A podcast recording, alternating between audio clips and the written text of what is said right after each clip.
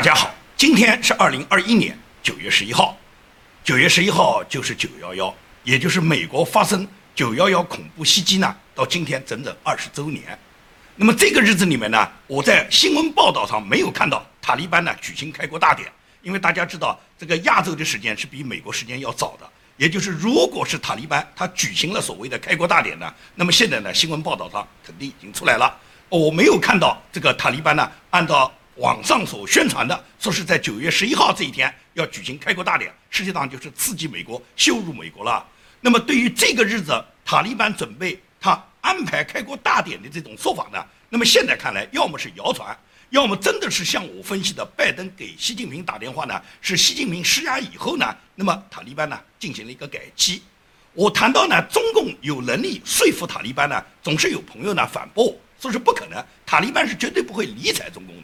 我告诉你讲啊，塔利班就是学的中共的这个样子。为什么这么说？人类这一百多年以来，也就是马克思自从创立了他的邪恶的共产主义理论以后，给全世界所有装逼的政党和邪恶的集团呢，都找到了一个他们既可以集权专制人民，又同时呢给人民说尽好话，说是他们为人民服务的一个最大的理论基础。所以说，从马克思这个理论诞生以后，无论是列宁、斯大林还是希特勒。还是共产党的毛泽东，还是这个柬埔寨的博尔布特，杀人如麻的这些刽子手们，他们总是打着为人民服务的旗号，然后呢，这个去专制和集权人民。塔利班是有样学样，绝对也是按照马克思理论这一套去欺骗阿富汗人民和欺骗全世界的。我们举一个例子嘛，也就是这两天，塔利班发布了一张坎大哈市长率领一帮土匪扫大街的照片。这张照片你一看就变成不做土匪去为人民服务了。我看到这张照片的第一感觉就是什么？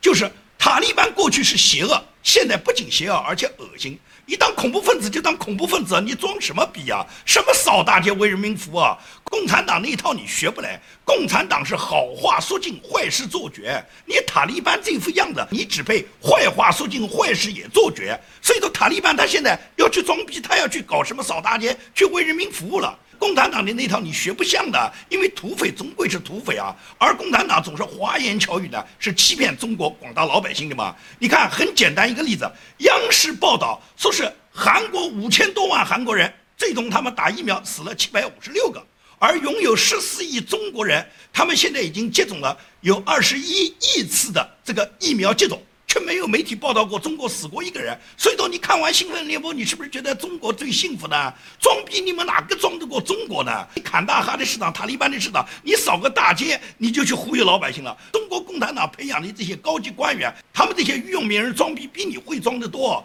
我举个简单的例子，就是高晓松。高晓松有一次呢，在一个贫困生认卷活动中，他了解到四川有一个女孩呢，家里面非常贫困。原因就是这个女孩的父亲呢，他是下井挖煤的，也就是靠长期背煤呢，把这个腰呢完全压断、压弯了。然后他这个母亲呢，也是瘫痪在床，家里面没有任何经济收入，靠政府那点低保呢，基本上连饭都吃不饱。那么这个孩子呢，他有决心呢，要考入浙江大学，所以说呢，需要有人捐助学费的。高晓松一看这个话，高晓松就打电话给这个女孩，就说：“你的学费我来出，如果你考上浙大以后呢，你给我打个电话来，我就肯定会出你的学费的。”那么这个女孩当时就说好，因为这个女孩当时很刻苦、很用功的学习啊，家里面虽然极端贫困啊，但是这个寒门出贵子啊，也就是这个孩子非常努力。那么最终过了几个月以后，有一天呢，高晓松正在录影棚里面录音的时候呢，这个女孩呢打电话来了，她告诉高晓松说：“叔叔，我考上了浙大。”高晓松就说：“那没，钱呗，把卡号报过来吧，我给钱呗。”那个女孩就说：“我打这个电话告诉你呢，是向你报喜，但是我并没有跟你要钱，因为有一个宁波的叔叔呢，已经帮我出过学费了。”高晓松，那怎么回事啊？他给你出学费，出学费我再给一份啊，我又没有问过，我这个钱给你，你是不是交学费？你家里面那么困难，你拿着去用吧。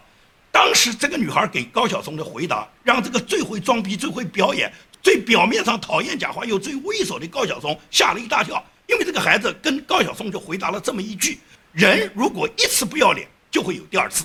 也就是说，在整个中国啊，像高晓松这种人，他呢是最会装的。那么像他们这种装腔作势呢，是可以呢愚弄很多中国百姓的。至于塔利班，塔利班，你到哪里学会高晓松呢？你们哪有高晓松这种演技，哪有高晓松这种诈骗的能力呢？但是不上高晓松当的人照样有，也就是中国毕竟有这种年轻的，能够知道自己人生未来应当是一个什么端正的人生态度的，像这个女孩就是了。那么今天呢，九幺幺呢，对美国人来讲是最悲伤的日子。每当美国人悲伤的这个九幺幺纪念日时候啊，中国人都很高兴。也就是中国人实际上把九幺幺看成一个很快乐的日子。绝大多数的中国人啊，一句英文也不会，一生中也没有到过美国，更没有任何亲戚在美国。也就是言谈话语中，他们中间没有任何一个真正了解美国的人和他们中间有交流。他们对美国的了解全部来自中共拍的那些胡编乱造的历史的那些电影，什么上甘岭啊、英雄儿女啊，这个革命样板戏里面的七七白虎团了。所以说，这些人呢，从小到大对美国呢就恨得要命。中国出现的任何天灾人祸，他们首先想到的就是美帝国主义的破坏嘛。所以说，仇美是中共建政以来的长期战略。即使是毛泽东，他后来要跟这个美国开始用乒乓球、小球推动大球，开始跟美国搞友好的时候，尼克松到北京的时候，仍然在北京街头看到到处都是打倒美帝国主义的大标语和大字报啊。所以说，尼克松访华时候跟毛泽东见面时候，他曾经问过毛泽东：“你现在要跟我们友好，但是我看你满大街的都是要消灭美帝国主义的那些大字报，你这个什么意思呢？”毛泽东当时跟尼克松的解释就是他哈哈大笑，说了一句“放空炮”。然后周恩来就不断地跟尼克松和美国的客人解释呢，这是给草民的宣传，是给中国国内底下老百姓看的。到哪里消灭美帝国主义，我们到哪里可以打美国帝国主义，我们不可能打你们美国，我们也打不了美国嘛。所以说呢，这就是呢中国呢一贯呢去愚民和中国呢搞的虚假的一套。他们明明是要跟美国友好，他们要告诉老百姓，我们要仇恨美帝国主义，我们要消灭美帝国主义。今天更是这样，所有的中共的高级官员，他们把儿女全部藏在美国，把财富全部藏在美国啊。但他们号召草民要消灭美帝国主义啊！告诉所有老百姓，帝国主义亡我之心不死，主要是美帝国主义亡我之心不死嘛。所以说我们要仇美，这就是中共一贯的表演。他这种所谓装逼的为人民服务和对中国老百姓的洗脑，让中国的老百姓绝大部分人爱得死去活来啊！中国现在很多老百姓坚决消灭美帝国主义，捍卫伟大的共产党，这种老百姓有的是啊。所以说呢，这是中共七十年来培养的这种仇美战略。而对塔利班这么邪恶的政权呢，中共呢是要给塔利班捧场的。那么塔利班是邀请了几个邪恶的国家来参加他的所谓开国大典，包括中国、包括俄罗斯、包括伊朗、包括巴基斯坦。但是九月十号，也就是昨天，俄罗斯总统的新闻秘书叫佩斯科夫正式表态说，俄罗斯不会以任何方式参加塔利班新政府的就职典礼，并表示。俄罗斯现在不知道阿富汗境内的恐怖威胁和毒品威胁这些情况进行的如何，因此对俄方来讲，现在塔利班仍然是联合国确定的恐怖组织、恐怖集团。目前来讲，我们对待塔利班的这个态度，就是把它当做恐怖分子来看待的，怎么可能来参加塔利班的建国呢？所以说，跟中共相比啊，俄罗斯比中共还有点底线。中共呢，就是要跟这个恐怖主义集团呢，跟他们呢之间呢是打好关系，然后呢拉拢着塔利班呢去反对美帝国主义。也就是中共一边要给美国修好，习近平一边跟拜登通话，跟拜登强调到，我们两国之间虽然有分歧，但是我们利益很大，我们双方是一种战略合作，是战略伙伴关系。他一边跟拜登这样讲，一边背后怂恿着塔利班去反对美帝国主义，这不就是最典型的中共？他实际上他做的这些事情，你觉得拜登不知道吗？拜登知道，但是拜登呢，他要领习近平的好。他要跟习近平去勾兑，他要习近平保证他民主党高层和他自己家族的利益，所以说呢，他做出的所有事情都是跟习近平一起去威胁这个世界，去控制这个世界。所以打疫苗和强制打疫苗，不仅是习近平在中国对中国十四亿老百姓强制进行的一个手段，现在拜登对美国也开始进行这个手段。他发布了总统令，就必须要求美国人人要打疫苗嘛。他说这个疫苗怎么好，要对你们老百姓好。你对老百姓好，为什么你们自己不打？也就是现在拜登发布的这个全美必须打疫苗的命令，遭到美国现在已经有二十七个州的反对，也就是绝大部分州的州长都告诉拜登，我不会执行你的政策的。拜登他高声喊的是为人民服务，是为你们好，打疫苗是为了你们好，是为了消灭这个病毒。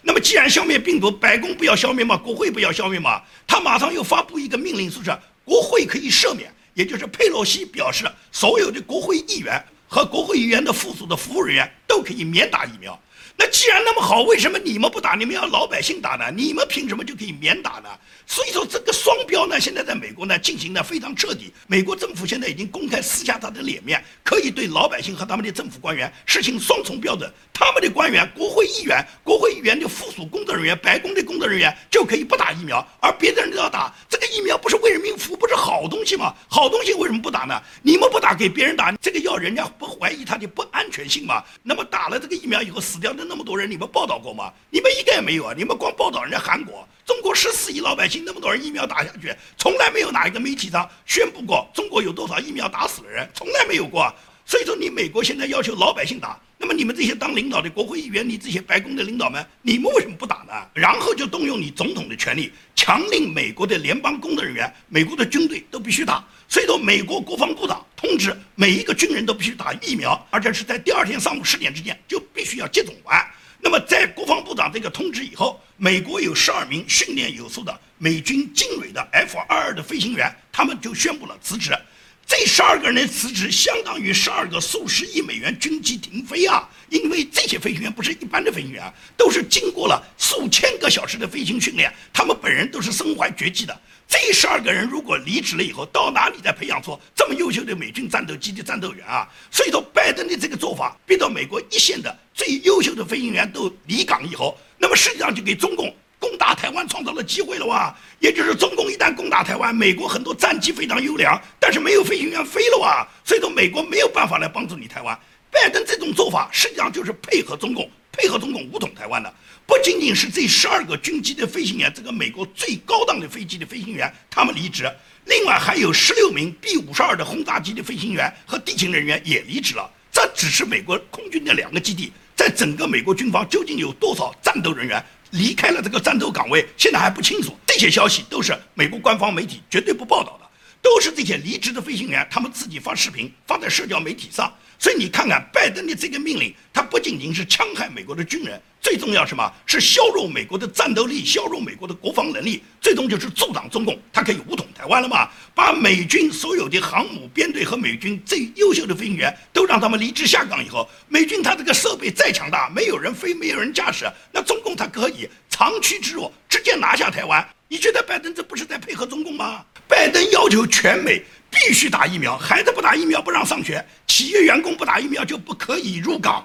政府的联邦工作人员不打疫苗就别来上班了。这一下子在美国就炸开了锅，因为美国从来没有过接受过国家总统这样的强制命令、束缚人们自由的命令。因此，全美现在有二十七个州的州长全部发表声明，反对乔拜登，反对乔拜登这种违宪的强制打疫苗的命令，并且要集体起诉乔拜登。二十七个州已经占据了美国一半以上的州，而且这个名单呢还在更新中。美国推行的这种强行打疫苗、推广的所谓疫苗护照，我个人理解就是跟中共搞的计划生育，从本质上来讲完全是一样的，都是剥夺人类正常的权利嘛。生育还是不生育是人类天然的权利，打不打疫苗也是每个人天生的权利。如果公权力侵犯了人们，剥夺了人们正常权利的话，那么这个公权力的行使者实际上就是专制者或者是暴君。习近平可以做到这一点，拜登现在也想学的这样。所以说，在拜登这个指示以后。哪怕美国民主党控制的州，现在也出现了大量的问题。纽约州北部的一家医院表示，将在两周后就暂停分娩接生，原因就是大量的产科工作人员已经辞职了，他们拒绝接种疫苗。那么拒绝接种疫苗，按照纽约州的规定就不能不辞职。那么这个辞职以后，就导致了纽约州这个卫生系统呢，现在出现了大问题。当地县卫生系统首席执行官杰拉尔德凯尔说，已经辞职的三十多个医护人员中。至少有七个人是来自于产科产房的，由于他们从产房里面已经全部辞职，那么所以说他们的产房现在已经不能正常工作了。这只是一个很小的医院，一个县里面的医院。那么如果美国所有的医院，美国绝大部分的医院最终都到了这种状况，医护人员全部辞职，那么生病的人谁来看病？那些产妇们马上要出生的新生儿谁来接生？你拜登的这道命令是不是准备把美国正常的这个秩序？全部打乱了，社会秩序全部打乱了。不知道拜登他这样做，他究竟什么目的？拜登这种无耻真的是没有底线的。美国人他规定人人要打疫苗，而南部边境非法进入美国的移民反而可以不打疫苗。在昨天的白宫新闻发布会上面，有记者就问这个问题，当时白宫新闻发言人理直气壮地回答记者，就说是的，南部非法移民可以不打疫苗。也就是这个最容易感染疫苗、最容易把病毒携带到美国的非法移民反而不要打，美国所有的人都必须打，美国的军人必须要打，美国的医生医护人员必须要打，所有美国这个学校的学生和美国在企业里面就职的员工都必须打，你们不打就不准上学、不准上班。这非法移民反而可以不打。拜登他执行的是什么政策呢？拜登他宣布给所有到美国来的这个十万阿富汗人。这些人绝大部分没有经过背景调查，很多人都是塔利班的人混在这些难民里面到达美国了。现在拜登宣布给这十万人第一批拨款就是六十亿美元救助，而且要求给所有这一批从阿富汗来的人全部发绿卡，并且终身提供他们生活和医疗支持。他这个命令做出来以后，把美国很多新闻主持人吓一大跳啊！福克斯电视台的主持人就说，这个待遇已经超过了从阿富汗战场上服役过的老兵。因为很多美国老兵退伍以后啊，他们并不是立即就能取得绿卡的，也更不可能获得什么国家终身的医疗和生活服务的。而这些从阿富汗来的难民，比这些老兵的待遇都好。不知道你拜登，你究竟是美国的总统还是阿富汗的总统？你要照顾的是难民，还是要照顾美国人？尤其是美国那些荣誉军人，为捍卫美国国家的利益和美国国家的尊严，他们几十年在疆场上拼搏，用自己的生命保护了美国。这些人的待遇反而比这个阿富汗难民低。知道你拜登，你究竟打的是什么算盘？拜登和他的民主党现在控制着美国的一府两院，给我们看到的是他们把美国已经带入了后宪政社会，政府完全没有法律边界的概念，他们甚至都不需要再装一下他们是人民的公仆。拜登和佩洛西现在认为他们自己就是统治者，他们和习近平一样，拥有对人民生杀予夺的最高的专制权利。自从佩洛西把弗洛伊德定为英雄之后，很多美国的警察呢就不敢执法了。佩洛西实际上是导致美国社会混乱、撕裂美国制度的主要的推手，也是美国南非化的最大的加速师。如今，美国民主党主政地区，特别是人口集中的大城市，人们的安全感完全消失了，治安状况日趋恶化，盗抢现象频频发生。在整个洛杉矶和旧金山，黑人进入各种超市去盗抢拿取财物，就如无人之境。而且你还不能阻拦他，你阻拦他，有可能他会对你进行暴力袭击。那么，如果你报警，警察根本不管。所以说呢，对于现在美国很多民主党管辖的大城市，这些盗抢现象频频发生，治安事件不断的恶化的情况下，美国民主党的政客视而不见，不是民主党，共和党也视而不见。也就是共和党也好，民主党也好，他们这些人员，哪怕他们也住在这些大城市，他们只是不断增加自己的保镖。也就是给自己家庭，他们呢增加自己的保安力量，但是美国已经越来越失去原有的魅力了。在佩洛西树立弗洛伊德作为英雄的这个状态下，那么美国的警察已经不敢大胆执法了吗？因此，美国有的镇上面，他这个警察局是全体辞职的，当地官员根本就不可能再聘请到有执法资格的警察，也就是当地的社会治安就任由黑名贵去打砸抢烧。因为有人报警也没人出警啊，警察全辞职了。警察怎么会不辞职呢？弗洛伊德案子里面的这个警察，白人警察肖万，他在执行这个公务的时候，他本人是有执法过当的行为，他一下子被判了二十二年半。对他这个刑法判处以后，美国别说是民主党议员，共和党没有任何一个议员，任何一个政治人物为肖万说过一句公道话，也就是白人警察在对待黑人违法犯罪的时候，他这时候怎么执法？他不执法不，他是渎职；他执法不，只要把对方弄死了，因为你们弄死他，他要弄死你。你只要把对方弄死了，那百分之百你要承担责任。最轻的你是丢官罢职，也就是辞职开除。那么几十年从警的这个所有的经历，你自己想获得的国家给你的这些社保全部没有了。那么重的重的，就像肖万这样，到监狱里面去坐牢吧，把牢底坐穿吧。因此呢，白人警察现在根本不敢执法。而黑人警察里面那些拥有执法资格的、锻炼成长成为有执法经验、执法能力的警察数量在全美是非常少的，更何况指望着这一些少量的黑人警察怎么去维护全美的治安呢？所以在这种情况下，很多白人警察现在不愿意上班，不愿意再干活了，因为干活就有极大的风险。社会上每天都发生到各种打砸抢烧事件，尤其是民主党执政的这些大城市，这些事件发生了，你出警以后，你是处理呢还是不处理呢？不处理，你百分之百就是渎职嘛。处理的话，那么很可能不是你死就是我死嘛。你不把对方弄死，对方就把你弄死啊。当你把他击毙以后，那么所有责任你都来了。也就是事后对你调查以后，都认为你有这个不当那个不当，也就是警察没有人来保护他们，没有一个共和党的议员为他们说一句公道话，民主党议员更是落井下石嘛。佩洛西把弗洛伊德当英雄，从来没把肖万当英雄嘛。现在连美国在阿富汗战场上牺牲的这十三个英雄，悼念他们的这个十三面美国国旗都在加州被人破坏掉啊，也就是美国的英雄都不可以纪念啊。那么你究竟纪念什么人呢？都去纪念弗洛伊德嘛。所以这是美国制度最大的毁坏，美国制度最大的混乱和美国社会最大的混乱撕裂，主要就是佩洛西。佩洛西是最肮脏的一个黑手。那么拜登也好，奥巴马也好，贺锦丽也好，都是跟佩洛西他们是一丘之貉，他们共同的促成了美国现在的节节倒退。那在这个里面最大的受益者当然是中共了。中共也就是这二十多年来，中共进入了 WTO。自从中共进入了 WTO 以后，也就是这二十年，美国拖入了阿富汗战争，拖入了伊拉克战争，拖入了叙利亚战争。那么，中共在美国陷入中东几场战争里面不堪重负的情况下，中共把自己已经混成了世界第二大经济体，而且成为了世界第一大病毒发源地，并且通过这个病毒。向全世界进行进攻以后，他因祸还得福了，也就是他进攻你们，他用病毒去骚扰你们，用病毒去传染你们，用病毒去害死你们国家的人，不但没有人去惩办他，去追究他，现在拜登反而要跟习近平一起推广疫苗，要求大家接受疫苗，通过种植疫苗的方式管控人们的自由，而这个疫苗最大的输出国就是中共嘛。中共现在的疫苗源源不断的运往全世界嘛，也就是美国现在要生产的很多疫苗，他都要求拜登你拿到中国来生产。最终就是中国他一手给毒药，一手给解药，也就是先用病毒把你们祸害掉，然后再用所谓的疫苗来让你们去防止中共的这个病毒。病毒是不断升级的，他给你这个疫苗只是防治得了以前。能防治得了今后吗？中共天天在研制新的病毒，然后不断地把病毒释放，也就是死的人只会越来越多，而疫苗慢慢跟上。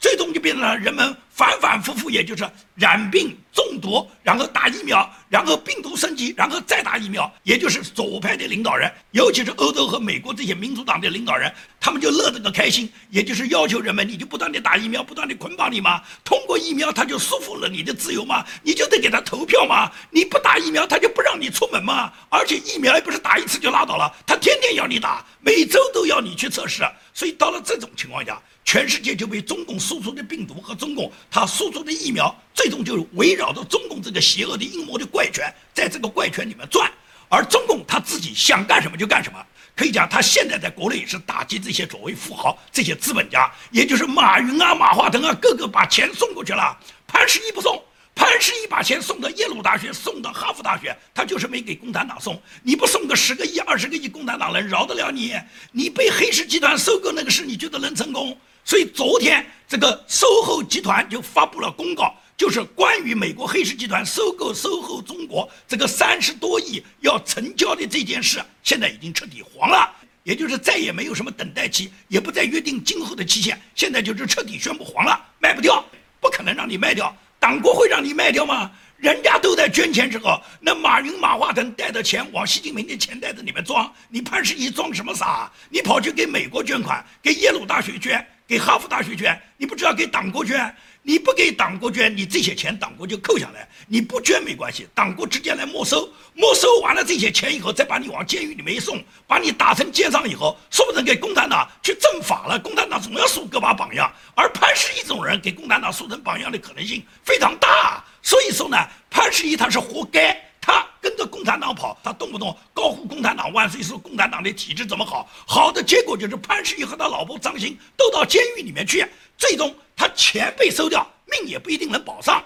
这就是中国富豪的这个结果。所以说，习近平啊，动不动讲东升西降，他这个东升西降，就是他认为他现在已经在蓬勃上升，而美国人正在降落。而他为什么有这种底气呢？他是根据世界上很多主要的经济体对他的反应的嘛。你像汇丰银行就是最简单的嘛。汇丰银行现在已经宣布从美国撤退，也就是最近汇丰银行通知所有美国的客户。把他们自己存在汇丰银行保险箱里面的东西全部拿走，汇丰将关闭在美国一百五十多家商业银行，